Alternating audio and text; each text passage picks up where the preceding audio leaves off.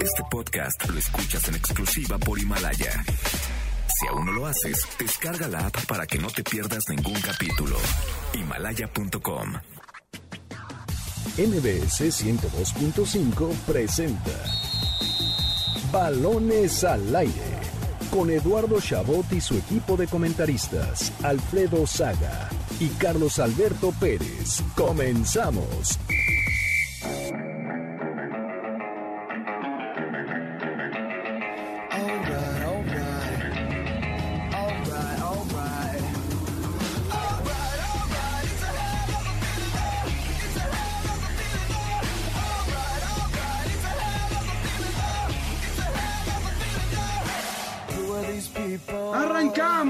Al aire en este sábado, sábado 13 de junio del año 2020. Antes de comenzar, queremos agradecerle como siempre a toda nuestra audiencia por seguir con nosotros.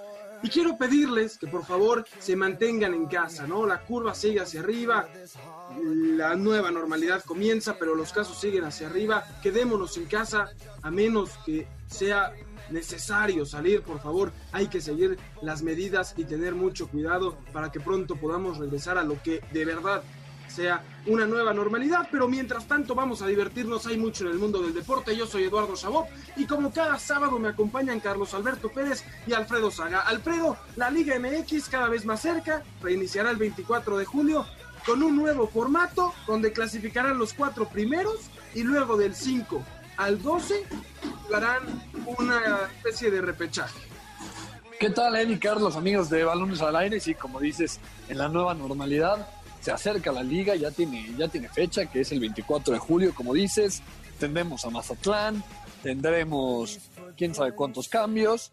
Eh, pero sí, emocionado y más emocionado porque volvió a la Liga Española. Entonces yo estoy de festín desde las 7 de la mañana viendo fútbol ininterrumpido.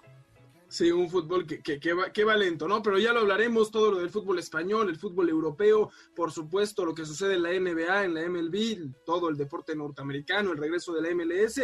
Eh, Carlos Alberto Pérez, te saludo con mucho gusto. Eh, ¿Qué te parece este formato? Eh? Porque semanas pasadas estuviste muy crítico respecto a que regrese el repechaje, más allá de que en este programa Alfredo y yo hemos dicho que eh, es un, sistema de mayor entretenimiento, mediocre, pero que da más, más entretenimiento. Hola, ¿qué tal Eduardo, Alfredo, a todo el auditorio que hoy nos acompaña? Feliz de estar aquí una vez más.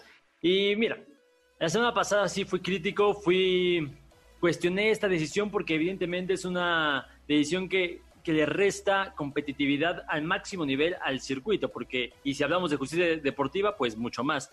Pero yo siempre dejé en claro que a nivel espectáculo esto iba a beneficiar eh, por lo menos la fase final de del campeonato, que es la liguilla. Ahora es como tener una antesala a la liguilla muy entretenida, muy, muy sabrosa, porque aparte es a, a partido único, algo que nada más se había visto en, en, Copa MX. Entonces, en realidad es algo, es algo positivo en ese aspecto. Ahora, yo lo que, lo, que más me preocupa al respecto es que pues prácticamente los equipos poderosos saben que ya están calificados al empezar el torneo. Y si antes les costaba trabajo o, no se enfocaban en, esforzarse en la primera parte de la temporada, pues ahora mucho menos.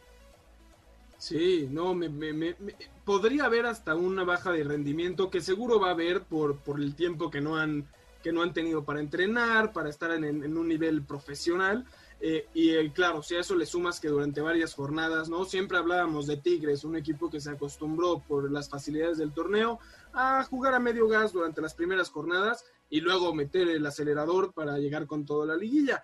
Eh, eso de, evidentemente podría afectar, pero me parece que, hay que entender esto, ¿no? Y Alfredo lo dice constantemente, yo lo apoyo, esto es un negocio y el fútbol mexicano, como la mayoría de todos los negocios en estos momentos, están sufriendo mucho con la situación y están buscando formas de poder generar mayores ingresos para regresar a, una base sólida. Y esto lo único que hace es generar mayor eh, atracción televisiva, mayor venta de boletos, eh, mayor interés incluso de los aficionados. Entonces, Alfredo, me parece que hay que encontrar también el contexto en el que se toma esta decisión para ver lo positivo que puede ser más allá de la mediocridad o no la mediocridad. Claro, totalmente, ¿no? A mí me gusta, perdón, este tema de, del repechaje se me hace que puede ser interesante. Sí, no, no es la Liga Española donde al final el que más puntos haga y el que más constante sea va a ser el campeón. Pero por ahí el séptimo y el octavo generalmente acaba con pocos puntos de diferencia con el noveno y el décimo. Entonces me parece que puede ser algo muy atractivo, ¿no? A partido único es interesante y sí, lo que dices de los ingresos y del espectáculo me parece muy cierto. Además, me gustaría hablar sobre el formato en el que va a la MLS, ¿no? Donde van a hacer una Copa Mundial, tal cual formato de Mundial, jugado en Disney. Súper atractivo, ¿no? Súper atractivo ver partidos eh, de, matar o morir a cada rato, ver cómo avanzan, fase de grupos, eh, súper atractivo, ¿no? Al final es fútbol y, y, el, y, el, máximo objetivo del fútbol es entretener y, rendir diversión a, la población y sobre todo en tiempos tan complicados, ¿no? Donde, el, donde, donde México no, no está feliz, el mundo no está feliz. Bueno, que haya cosas entretenidas, ¿no? No digo que ahora la gente, y a lo mejor me estoy desviando mucho a, poner el repechaje con la felicidad, pero bueno, si vas en entretenido, pues que así sea, ¿no? Es el objetivo del fútbol al final. Claro, claro. Habrá que ver también cómo, cómo lo vivimos eh, eh, sin aficionados en México, ¿no? Principalmente. Eh, pero me parece que lo de la MLS, y lo has dicho también millones de veces, es un ejemplo, tal vez no lo deportivo, donde hay mucha crítica, pero en el tema comercial, que son unos genios y que saben hacerlo, porque en general los, deportes norteamericanos a eso se dedican, ¿no? Y la MLS lo hace muy bien, encuentra un formato que es atractivo para la gente, que, fomenta además este, el entretenimiento y, y que, bueno, les funciona muy bien por el tipo de torneo que manejan ahí. Ahora, decías lo de la Liga Española, voy contigo, Carlos, que veo que traes mucho, mucho que decir, eh, porque mencionabas esto de que ahí sí es un sistema justo, ¿no? Se le da el título al, al primer lugar, como debería de ser de manera justa, pero comentaba yo incluso en redes sociales hace unos días que hay que entender también que en Europa, principalmente donde todos pertenecen a la UEFA, eh, no se juega solo el título, ¿no? Hay partidos interesantes por ver quién clasifica Champions, quién clasifica Europa League y finalmente quién desciende. Entonces es muy poco eh, el, rubro donde están los equipos que no pelean nada. En México, si hicieras ese sistema, de repente puedes tener dos equipos separados del resto y, pues ya lo demás a nadie le interesará, especialmente ahora que no hay descenso, ¿no? Entonces me parece que, es atractivo en ese, en ese asunto, ¿no? En ese tema, eh, donde tienes que generar que no solo el que va en primer lugar esté emocionado, sino que el resto de los equipos también puedan seguir viendo a su equipo y, generando ingresos. Claro, primero respondiendo a lo que mencionabas de la MLS, creo que el principal, lo, que a mí más me enoja es que aquí en México no sabemos vender nuestro producto. Y es ah. que si, si aquí hubiéramos presentado el repechaje como lo hacen los estadounidenses con su torneo, que a final de cuentas parece, o sea, si lo ves desde, otra perspectiva, parece un torneo casi casi de juguete, pero la forma en que lo presentan hacen que te, que te metas en él y te, y te pueda incluso emocionar. Eso, pues evidentemente, aquí en México no se replica y nada más se dice en, breve, en, un, en, un, en, una oración, pues regresa el repechaje y ya, y se acabó. Entonces, pues dejan toda la interpretación de cada uno.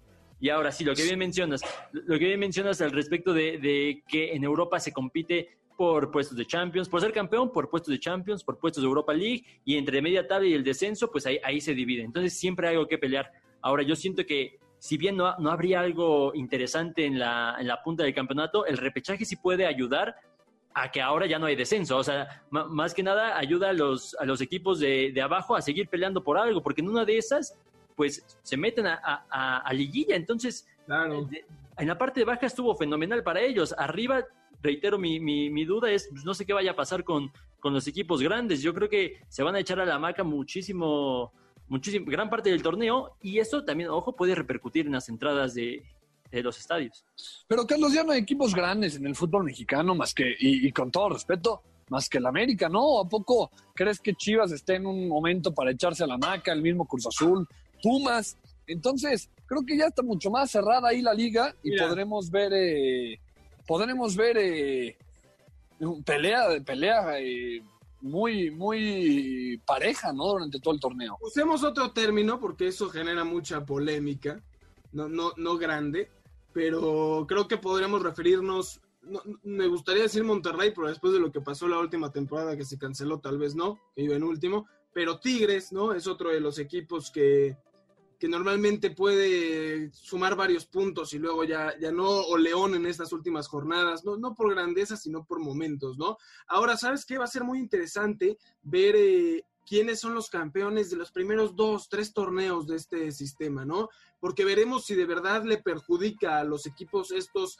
eh, poderosos eh, el llegar tal vez no en buen ritmo porque ya se van a echar a la maca un rato, van a, van a jugar a medio gas durante las últimas jornadas, o, o, sea, si serán ellos los campeones y entonces no perjudicará, o si son campeones estos equipos que al final pelean y pelean por meterse a repechaje y al final consiguen el título, ¿no? Porque eso pues podría sentar un precedente de, de, que conviene. Ahora, yo no creo que va, que va a cambiar eh, todo el fútbol mexicano, yo creo que es el mismo fútbol mexicano, ¿no? Que se meta el octavo o el décimo, eh, perdón, el décimo en vez del octavo, el séptimo en vez del noveno, me parece que es lo mismo. Van a quedar campeones los mismos equipos, es el mismo formato, es la misma liguilla. Simplemente hay un partido de diferencia entre el octavo y el décimo y el séptimo y el noveno. Entonces, eh, me parece que es lo mismo, ¿no? Sí, también tiene un punto ahí muy, muy interesante, Alfredo. A ver, tampoco nos están cambiando los, las plantillas de los equipos, ni, ni, ni, van a calificar del 1 al 18. Al final de cuentas, pues hay cierta competitividad. Y ojo aquí, también pues aquellos equipos interesados en no jugar esto, esto, esta fase previa a la liguilla, que no todavía no sé cómo llamarla, porque se supone que no es liguilla, pero pues ya te puede meter a la liguilla, entonces no sé muy bien cómo llamarlo. Pero a ver, ojo, los primeros cuatro equipos pues accederán directo a los cuartos de final. Eh, a partir del quinto, que es una posición pues ya eh, pues muy probable para cualquier equipo poderoso, ya dejemos de decirle grande, poderoso, porque caes al quinto lugar y por ahí corres el riesgo de que te elimine, eso sí, el lugar número 12, que es donde más o menos entra la polémica. Pero a fin de cuentas, pues va a haber un premio para los primeros cuatro y eso, eso ya, ya habla de algo que puede salir, mm, que puede ayudar a la competitividad en la parte alta de la tabla. Ahora, Alfredo, eh, ¿qué, ¿qué va a pasar eh, si se mantiene esa tendencia. O sea, si, el torneo sigue, yo entiendo que tal vez veremos a un Atlas que en las últimas jornadas nos interesará ver el partido porque a pesar de llevar ocho puntos pueda meterse a la liguilla, eh, eh, cosas así. Pero si al final seguimos viendo que las finales las disputan América, Tigres, Monterrey, León, me parece que, que entonces poco a poco tendrán que volver a encontrar un, nuevo, un nuevo formato, ¿no? Porque pues la gente poco a poco dirá, pues, a mí que me importa ver el repechaje si ya sé quiénes van a llegar a la final, si son los de siempre, estos equipos que por, por dinero y que por capacidad pues están por encima del resto, un resto que además tal vez no se esfuerce tanto en tener un plantel caro porque ahora no hay descenso, ya no hay castigo. Ahora, ¿tú crees que ese formato es para darle eh, entrada a otros equipos a las rondas finales? O lo ves como o lo ves como generar nuevo espectáculo, ¿no? Yo, yo lo veo en ese, en ese aspecto. Creo que en todo el mundo siempre son los mismos los que quedan campeones, salvo algunas sorpresas. Inclusive en México yo creo que el camino es sobre más distanciamiento entre los equipos poderosos y los equipos menos poderosos. Por ejemplo, veo más diferencia, o sea, creo que en el, en el futuro va a haber más diferencia entre América, Tigres, el mismo Cruz Azul, que equipos como eh, no sé, Querétaro, por ejemplo, como el Atlas, que se quedan un poquito más. No, y que va a haber mucha más si, si con este tema del descenso, ¿no? Porque muchos equipos no van a querer gastar lo que gastaban antes por mantener un equipo en primera división. Y entonces, si, si el, el, Atlas, por ejemplo, tiene un mal torneo, pues sabe que puede darse el lujo de tenerlo. Tal vez ahí la multa pueda afectarlos. Ahora, no sé también eso cómo afecte, ¿no? Quedas en último del descenso, pagas una multa y ahora sí cómo te rearmas otra vez, que es algo que le pasó, por ejemplo, a, Veracruz, ¿no? Tuvo que pagar. Claro, claro. Incapacidad de poder seguir este en el máximo circuito. Eh, me parece que muchas incógnitas todavía, pero que es, es, normal que existan estas incógnitas ante un sistema nuevo y con tantos cambios, ¿no? Porque no es solo esto, es el cambio de sede de un equipo, por ahí Querétaro también vendió eh, tiene nuevo dueño, habrá que ver si se queda el Querétaro, si ahora hay Querétaro y Atlante, si solo hay Atlante, el tema de que no hay ascenso ni descenso, ahora clasifican 12 con este nuevo formato de liguilla, eh, me parece que son muchos cambios en la Liga MX que pueden ser positivos, pero creo que también hay muchas dudas porque no lo hemos visto.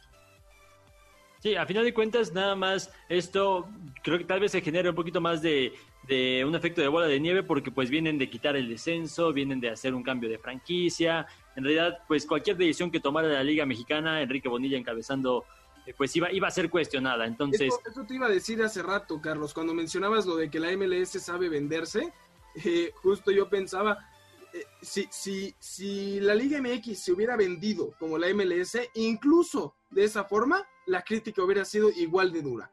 Hubiera sido, ¿cómo vamos a hacer otra vez grupos? Estamos retrocediendo, ¿cómo que es este sistema? Pero como lo vemos en el sistema norteamericano y como somos muy críticos de lo que pasa acá, pues lo vemos con malos ojos, ¿no?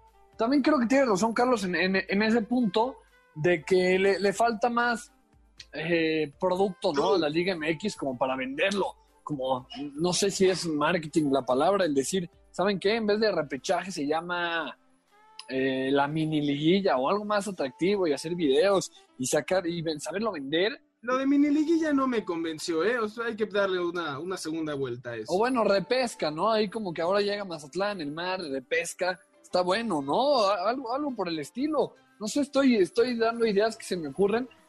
Pero sí, en eso estoy totalmente de acuerdo con Carlos. ¿Qué le molesta a la liga hacer un video, sacar algo atractivo, poner el nuevo calendario, no sé, llamar a la gente, invitarlo? Eso es una que estoy de acuerdo con Carlos. Y la otra, me parece que viene, viene, tiene que ver con nosotros, ¿no? Con los medios, de tirar todo lo que viene, de decir, ah, todo lo que hacen en México está, está mal, todo lo que, lo que saca la, la, la Liga MX está mal, como viene de los dueños, eh, está mal, son corruptos. Y nosotros tampoco eh, también poner ese rechazo porque viene de la Liga MX.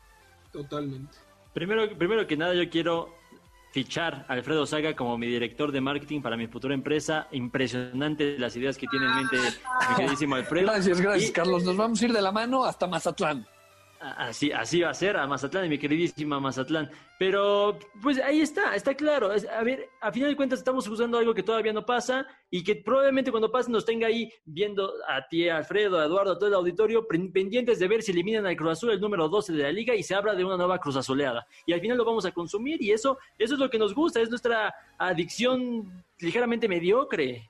Bueno, pero, pero la verdad es que no hemos sido críticos. A mí me parece que, que y, qué bueno que no lo hemos sido, porque bien lo dice Alfredo, hoy en día muchos medios dice algo la Liga MX y ahí estamos eh, criticando lo que sea sin saber si es bueno o malo. Y me parece que aquí simplemente hemos dicho lo que nos parece positivo y sembrado las dudas sobre qué tan bueno puede ser. Ahora, lo, lo que iba a decir y que no lo han dicho, a lo mejor sí, no estoy enterado, pero espero que, que, que los juegos de, de repechaje, que sea aunque, juego, aunque sea juego único, que si empatan hay tiempo extra, que se vayan a penales, eso es lo que quiere ver la gente, ¿no? Yo sé que el empate, darle el- el ava- que avance el equipo local, pues lo va a hacer menos atractivo y lo va a hacer como los juegos de liguilla, que la mayoría avanza con el empate.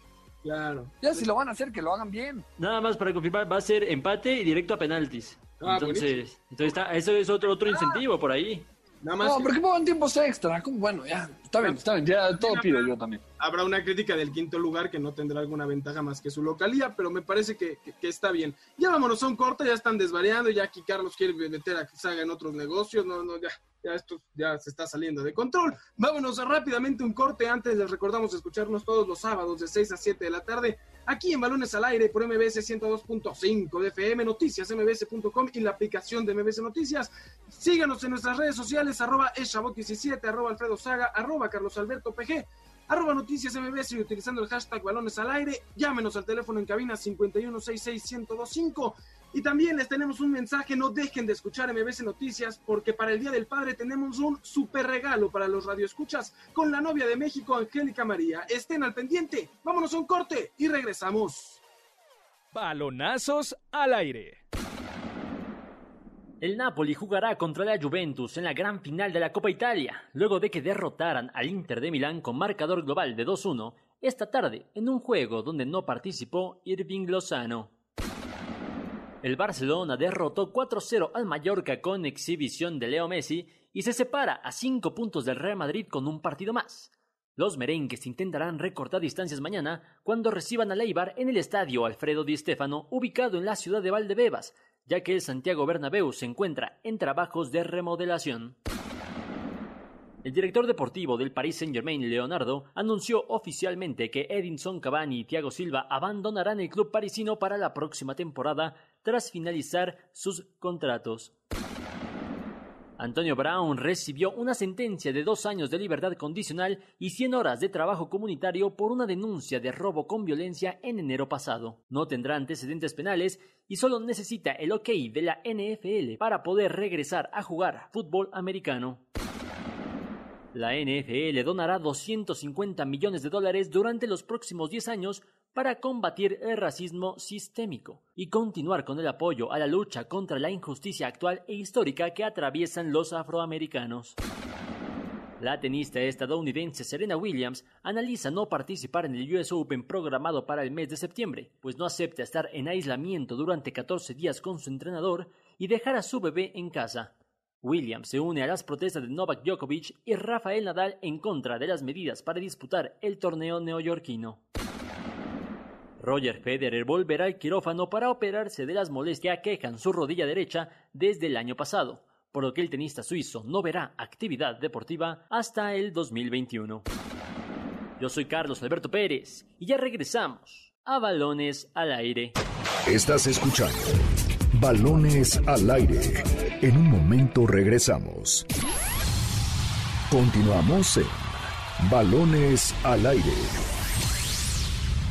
Estamos de vuelta en Balones al Aire por MBS 102.5 de FM. Yo soy Eduardo Chabot. Me acompañan como cada sábado Carlos Alberto Pérez y Alfredo Saga. El top de las ligas europeas por fin empezarán a correr nuevamente y tú no puedes quedarte fuera de la jugada. Caliente.mx te regala 400 pesos para que comiences a apostar y rompas con la monotonía de esta cuarentena. Entra en este momento y disfruta de miles de apuestas deportivas y juegos de casino que sin duda le darán un nuevo giro al quedarse en casa. No esperes más. Caliente.mx, más acción, más diversión. Alfredo, voy contigo siempre de esto porque ya sé que abandonaste a tu novia alemana para irte con la española que está de regreso, esta gran liga española que ya tenemos de vuelta, sin aficionados, pero que está de regreso y que seguramente ya estás ganando. No, para nada, ¿eh? para nada he abandonado a eh, la liga alemana está viviendo ambos, eh, ambas ligas, la cual estoy eh, bastante sorprendido cómo el Bayern Múnich se las arregla cada partido que tienen para ganar, ¿no? Puede que haya metido un autogol eh, Pavard, puede que se vea que ya, bueno, van a, van a empatar una vez y no, de repente en el 86 encuentran la manera de ganar el, de ganar el juego, ¿no? Es impresionante lo que pasa con el Bayern Múnich, que de no ser por, por Haaland, que mete gol en el 95, ya estarían celebrando el campeonato. el Borussia bueno, Ya, ya. Sí, sí, sí, eh, Haaland del, del, Borussia Dortmund. Pero bueno, igual es eh, cuestión de tiempo para que se colonen. Por otro lado, muy feliz, ¿no? Por, la, por el regreso de la Liga Española. Aunque bueno, con lo, con lo que ya sabemos, ¿no? El Barcelona siempre con menos presión, jugando antes que el Madrid, con fichajes fuera del mercado de transferencias, pero bueno, regresa a la Liga Española. Ya, ya, ya regresó el pretexto saga, ¿no? Regresa a la Liga Española y regresa el pretextito saga, le dice, ¿no? Eh, Carlos Alberto Pérez, la liga alemana casi finiquitada en el tema del campeón, pero la liga española está con todo, ¿no? Mañana jugará el Real Madrid y, me parece que empezó, Alfredo me matará por lo que diré, pero hubo bastante floja, que era normal que esto sucediera después de tanto tiempo sin, sin actividad, pero vimos partidos, pues, que no fueron tan, tan, eh, tan explosivos como, como esperábamos. Sí, así es. Yo estoy, yo estoy encantado de que haya regresado a la Liga Española. Personalmente es mi liga favorita. Entonces la disfruto, la disfruto, la disfruto, muchísimo. Lamentablemente abrimos con el partido entre el Betis y el Sevilla. Y digo lamentable porque no estuvo la afición. Esta afición recalcitrante en el derby andaluz que, que tanto, tanto color le da a este, tipo, a este partido. Pero bueno, nos, nos dio, yo, yo, me quedé muy feliz con el partido porque nos dieron un, un juego yo sí lo vi eléctrico por momentos, eh, sobre todo en la primera mitad. El segundo tiempo, pues era, era normal que, que se cansaran, que empezaran los calambres en los, en los, jugadores. Muchos quedaron tendidos en el terreno de juego. Entonces, pues por ahí eso era, era normal, era de esperarse y también feliz por el, regreso de Diego Laines, un tipo que lo ha tenido complicado en, en el Betis. Entonces, por fin ya pudo regresar, dio muy buenas, eh, muy buenas señas de, mejora en el partido contra, contra el Sevilla. Entonces, lamentablemente no, no, puede ser igual de incisivo, no puede ser más bien determinante. Eh, pero bueno, yo encantado de que vuelva a la Liga Española y sí, a ver mañana cómo lo hace el Real Madrid. Vamos a ver cómo, se, se cómo responde al resultado del Barça. Entonces, pues encantado de que regrese la liga más pareja del mundo el tema de los mexicanos, ahora que, que lo mencionabas, es, es, importante, ¿no? Porque Tecatito Corona también lleva haciendo goles dos semanas, el, el último un golazo, por cierto. Eh, ahora, lo de Diego Laines, algo que, que, se habló mucho en redes, fue sobre si pesó el que no hubiera gente, sobre si eso le ayudó, ¿no? Jugar en un estadio vacío, sin esa presión. Alfredo Saga, tú que viste a Diego Laines tanto tiempo en el Estadio Azteca, te pregunto, eh, vimos por fin a un Laines diferente, un Laines que nos recordó lo que hacía aquí en México, ¿tendrá que ver esto o simplemente se está adaptando con el tiempo? Yo tampoco veo como Carlos una liga floja, ¿no? Poco a poco va a ir agarrando ritmo, pero lo, lo veo bastante entretenido, ¿no? Con goles a último minuto, como el del Villarreal en, en, Balaídos, como el penal que te cuesta recordar que recibe el Valencia en el, en el, en el eh, clásico de, Valencia, en el derby de Valencia, perdón. Pero sí, ¿no? Lo de Diego Laines también, como que al principio cuando llegó se le veía muy acelerado, ¿no? Que no, no sabía darle ritmo, no sabía darle pausa al fútbol.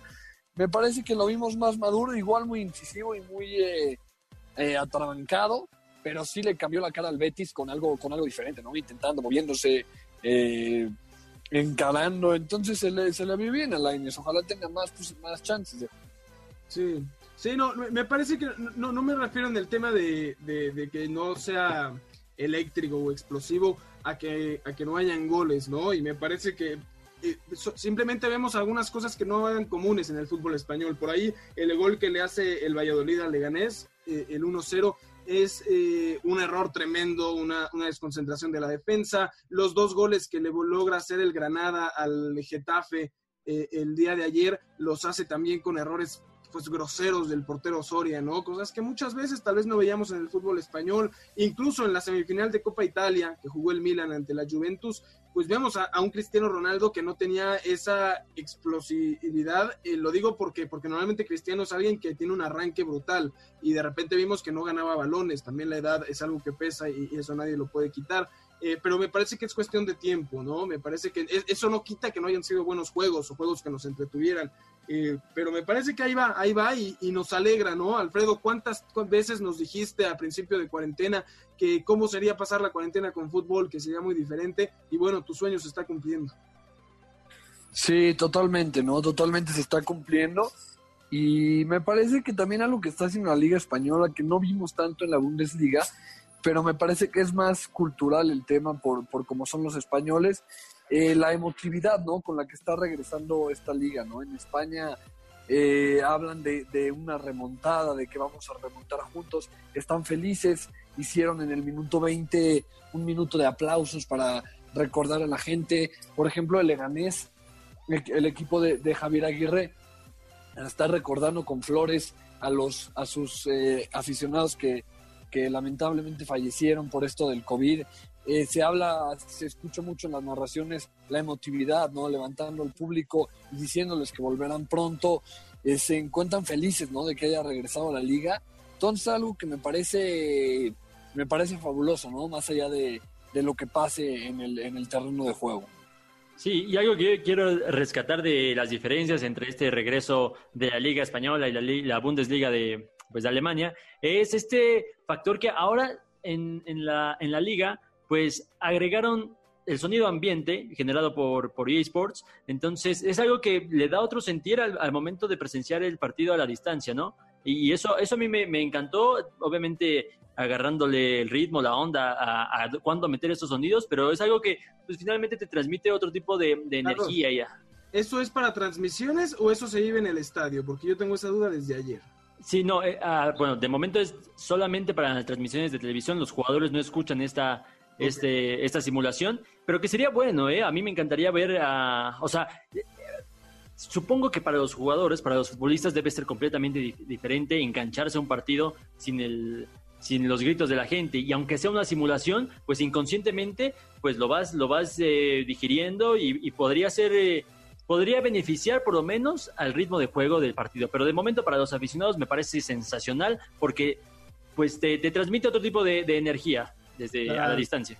No, y, también lo que ha hecho la Liga Española en cuestión de, escenario, ¿no? De fotografía, si se le llamara de alguna forma cinematográfica. El tema de los estadios que parece tener eh, eh, gente o, que tienen la pantalla con algún mensaje, varias pantallas juntas para crear una pantalla enorme y, y, que tienen además, este, pues muchos estadios dejan eh, juegan con los colores, ¿no? Algunos, eh, por ejemplo, el Granada, recuerdo, ¿no? Algunos asientos rojos y luego los blancos para que se vea el Granada, Valencia hizo lo mismo. Eh, juegan un poco para que sea diferente, para que no sea algo tan amargo como, como lo puede ser en otros estadios donde se vea pues todo gris, ¿no? Yo me imagino cómo veremos el Estadio Azteca vacío, será, será algo tremendo.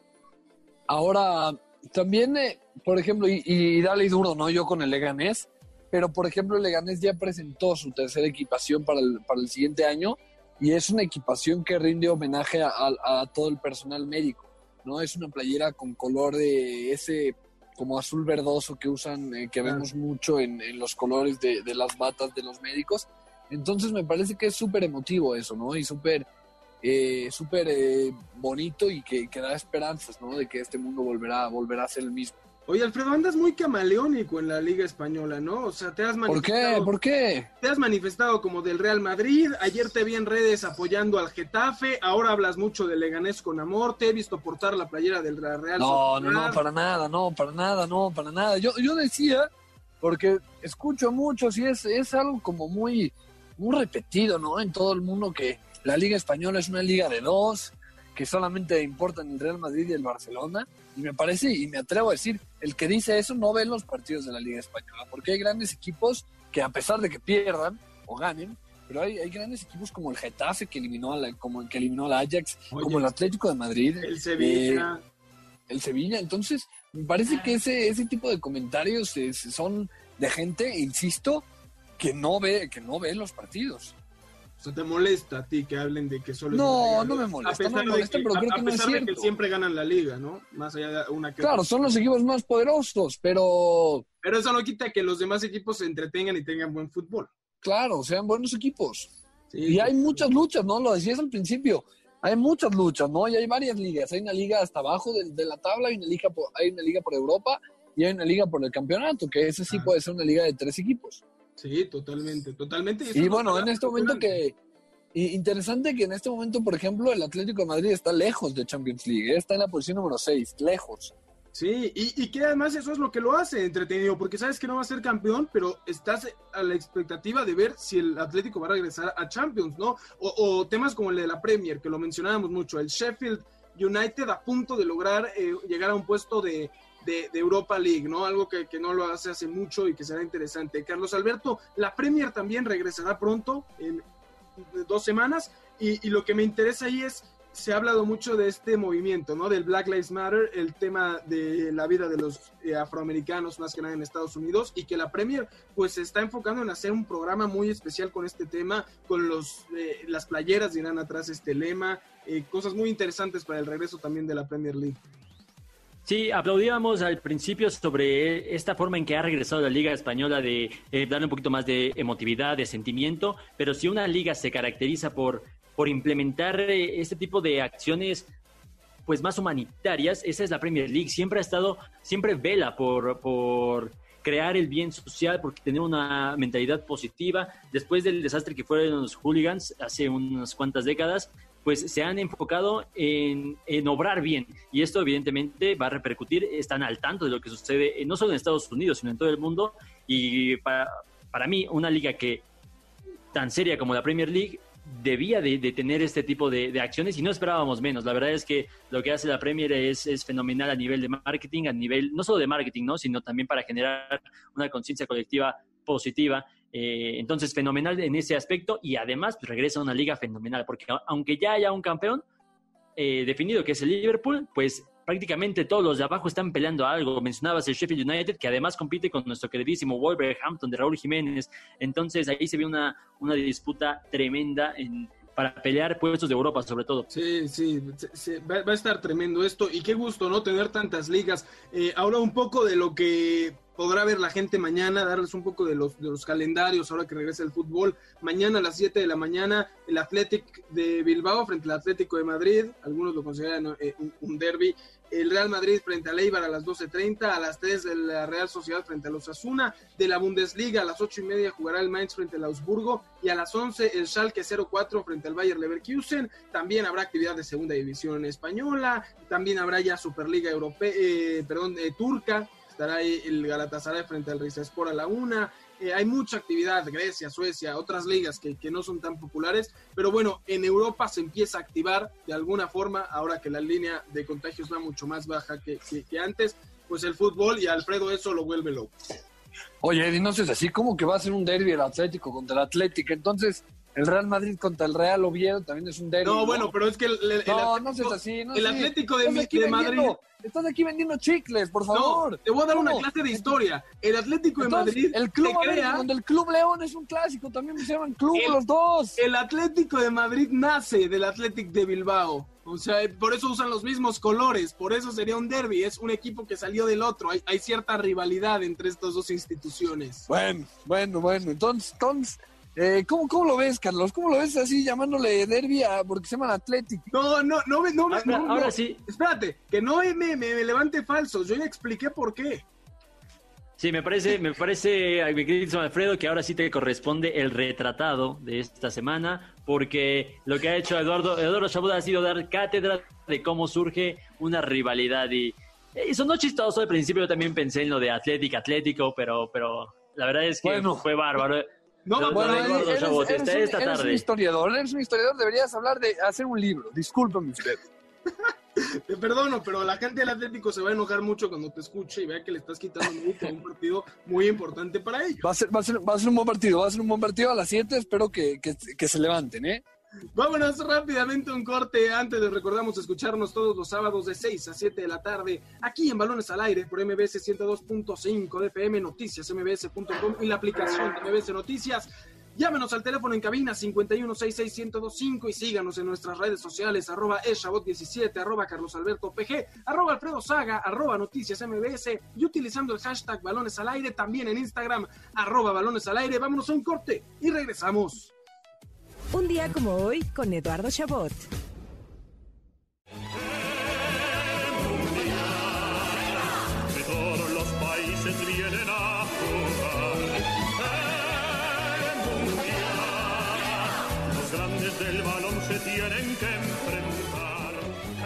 Como hoy, pero de 1982, comenzó a disputarse por primera vez una Copa del Mundo en territorio español, donde finalmente los italianos volverían a conquistar la gloria por tercera vez en su historia y tras 44 años desde su último título mundial.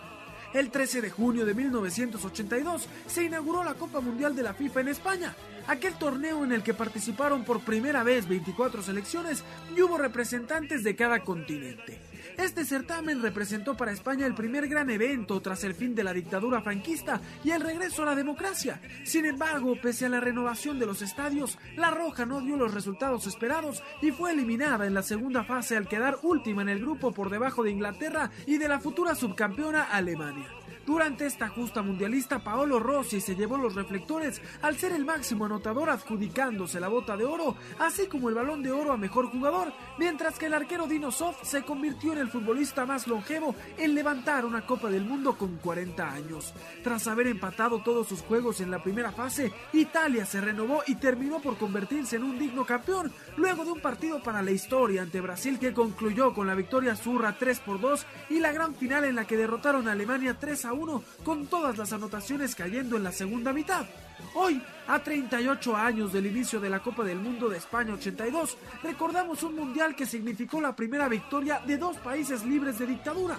Uno que fue sede como nación democrática y otro que consiguió su primer título mundial, alejado del fascismo. Estás escuchando Balones al aire. En un momento regresamos. Continuamos en Balones al aire. Deporte Palomero con Jessica Kerbel.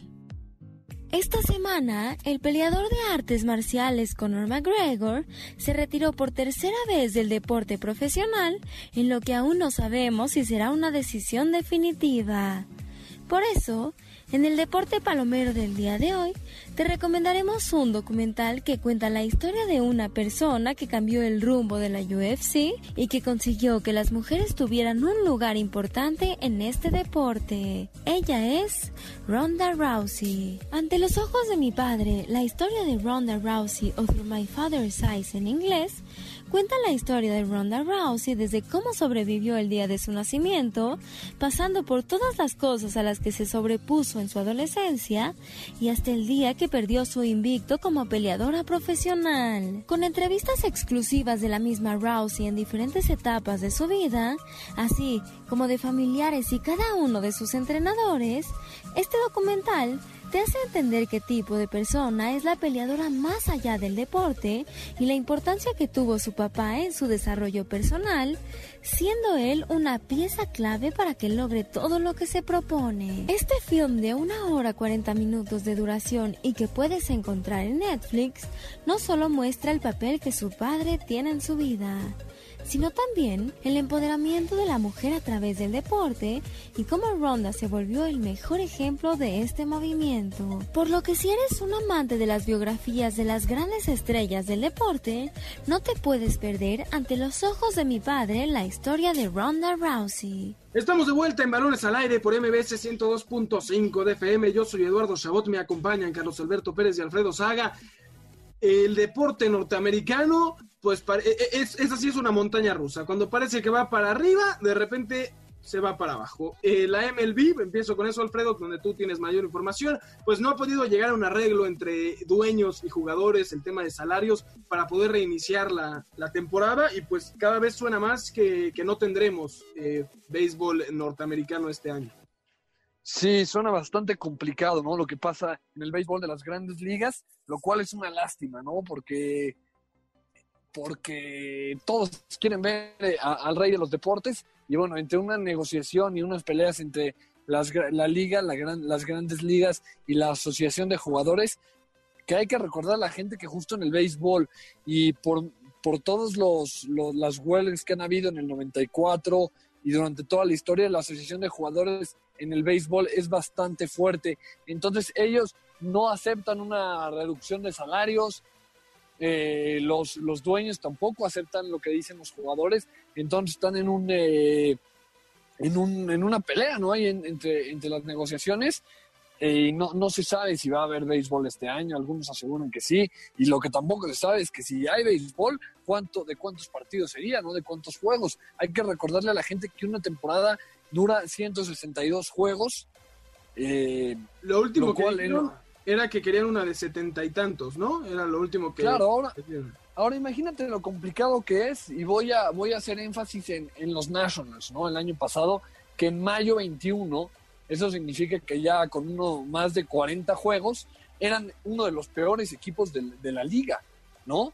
Eh, tenían una probabilidad bajísima de, de calificar y dieron ese salto por ahí de mayo, junio y la segunda mitad de la temporada para poder calificar y, llegar a, al tan ansiado, al, al título. Entonces lo complicado de cómo va a cambiar una temporada con equipos que simplemente tengan un buen arranque y no se puedan mantener o, o el parón de, de, mitad de temporada, lo complicado que va a ser para la liga eso, ¿no? Sí, no, me parece que, que va a cambiar, ¿no? Y lo, y lo hablábamos fuera del aire tú y yo, Alfredo. Seguramente muchos criticarán la legitimidad de un campeón si es que llega a haber temporada por, por ser diferente, por tener menos juegos, por, por no tener eh, las costumbres que suele tener esta liga. Y por ahí un tema con los Yankees, para terminar con el tema de béisbol, que me parece importante mencionarlo. Claro, claro, los Yankees con gusto, que tanto hablaban. Con gusto. Tanto. o sea, no, para nada, me da, me da gusto este tipo de, de que estén utilizando eh, las repeticiones en video para, para hacerse provecho. Ahora, lo que pasa aquí es que las investigaciones vienen porque hay un... Eh, hay espérate, ¿qué hicieron? ¿Qué hicieron? ¿Se robaron señas o qué? Se, utilizaron eh, los videotapes, o sea, los videos para, para identificar las señas del catcher y saber cuándo, cuándo puedan robar bases o cuándo puedan utilizar estas señas. No, lo de los Astros es todavía más grave, porque ellos, ellos utilizaban un método para avisarle al bateador el, lanzamiento que venía. Entonces, lo de los Astros creo que hay, viene 10 o 15 niveles por encima de esto que le están diciendo a los Yankees, o, o 100 veces peor. Pero, pero sí, ¿no? Y me parece que es algo que, me atrevo a decir, muchos más equipos que los Yankees, que los Red Sox también eh, los agarraron, lo, están haciendo, simplemente no sale ese jugador que, habla y que dice que ahí está pasando, por eso no lo hemos visto. Pero bueno, me parece que es un, eh, un periodicazo para esos de los Yankees que, que acusaban de, tramposos a mucha gente, y, y sobre todo el caso de, Aaron Judge, ¿no? Que se atrevió a juzgar eh, y, y- y duramente a, a José Altuve cuando él también eh, estaba por ahí haciendo trampas. Entonces creo que eso, eso sí no se vale. Sí, ahora, para hacer todavía más grave todo lo que menciona Alfredo, que es, que es completamente cierto, eh, el tema es que este viernes, que acaba de. Este viernes, este último viernes, un juez de distrito de Estados Unidos presentó una orden directa a, a Rob Manfred, el comisionado de la MLB, exigiéndole que revele, que, que haga pública una carta que le mandó él a los Yankees, donde, pues, prácticamente mencionan esto, que, que- que a- estaban haciendo trampa los, los Yankees. Esto, pues, ¿qué quiere decir? Que la liga estaría encubriendo a, pues, a esta franquicia, una de las franquicias más, más importantes en, en la historia de- del béisbol mundial. Entonces, ¿esto cómo, cómo deja parada la MLB? Y primero fueron de los Astros, después ahora de los Yankees, el, el caso de, los jugadores que, eh, bueno, consumían todo tipo de- de pastillas, de esteroides para, para mejorar el, el nivel de espectáculo.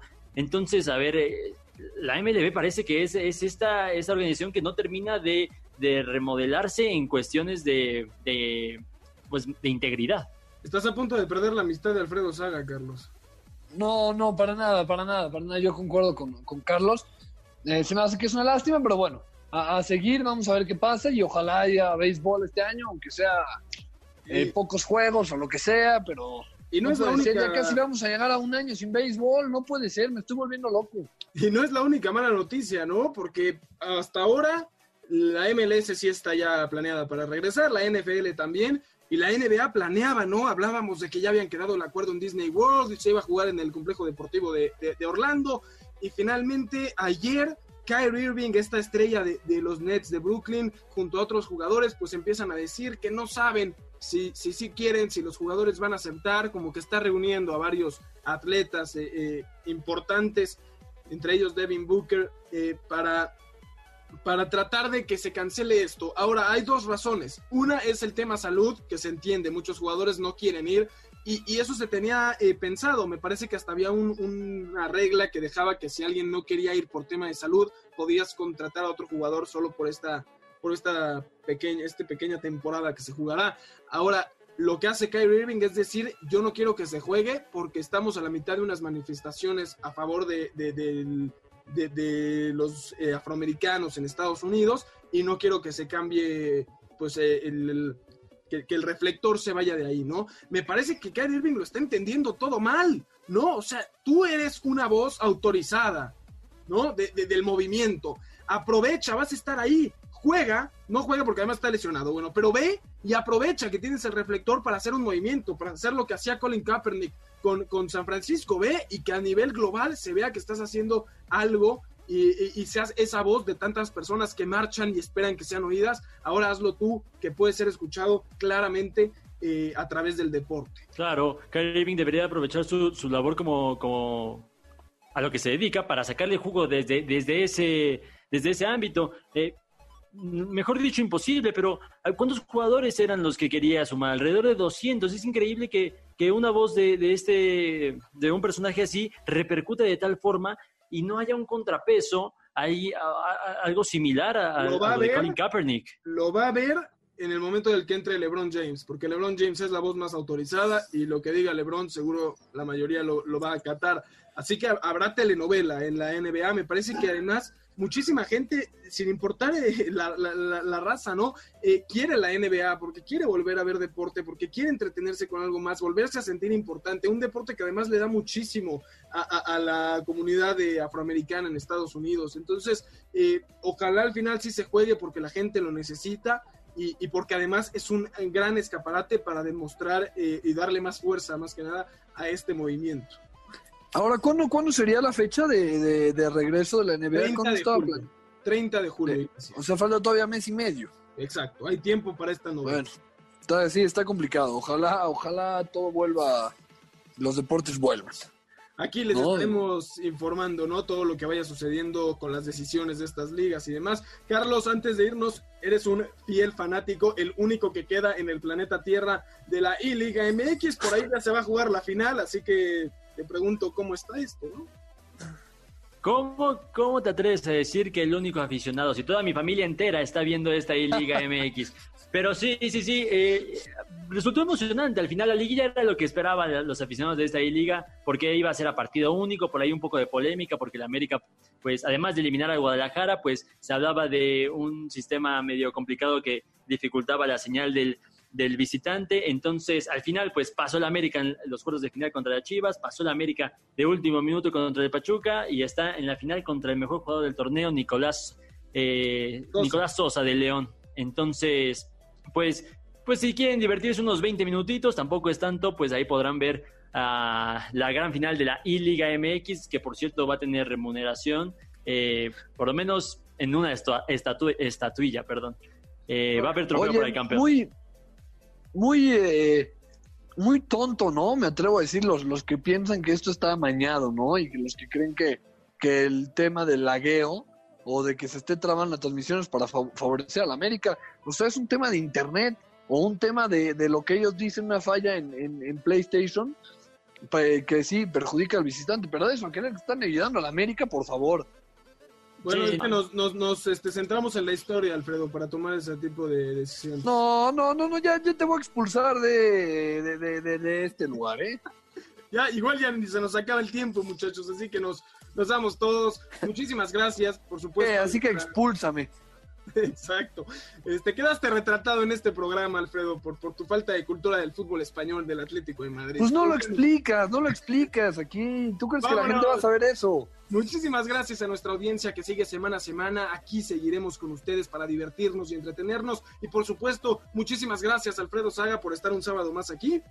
No, muchas gracias a ti, muchas gracias, Carlos, y, muchas gracias a todos los que nos escuchan sábado a sábado. También abrazo a toda la producción y bueno, aquí nos escucharemos la siguiente semana. Seguro que así será, Carlos Alberto Pérez. Muchísimas gracias también por estar acá y seguir con esta gran dinámica en Balones al Aire. Un saludo, Alfredo, Eduardo, a todo el auditorio. Gracias por el espacio y nos vemos la próxima semana. Yo soy Eduardo Chabota, en nombre de Carlos Alberto Pérez, Alfredo Saga, Jessica Kerber en la producción y Zabal en los controles. Muchísimas gracias. Esto fue Balones al Aire y nos escuchamos la próxima semana aquí por MBS 102.5 de FM. MBS presentó Balones al aire con Eduardo Chabot y su equipo de comentaristas, Alfredo Saga, Ramón Cáceres y Carlos Alberto Pérez. Hasta la próxima. Este podcast lo escuchas en exclusiva por Himalaya. Si aún no lo haces, descarga la app para que no te pierdas ningún capítulo. Himalaya.com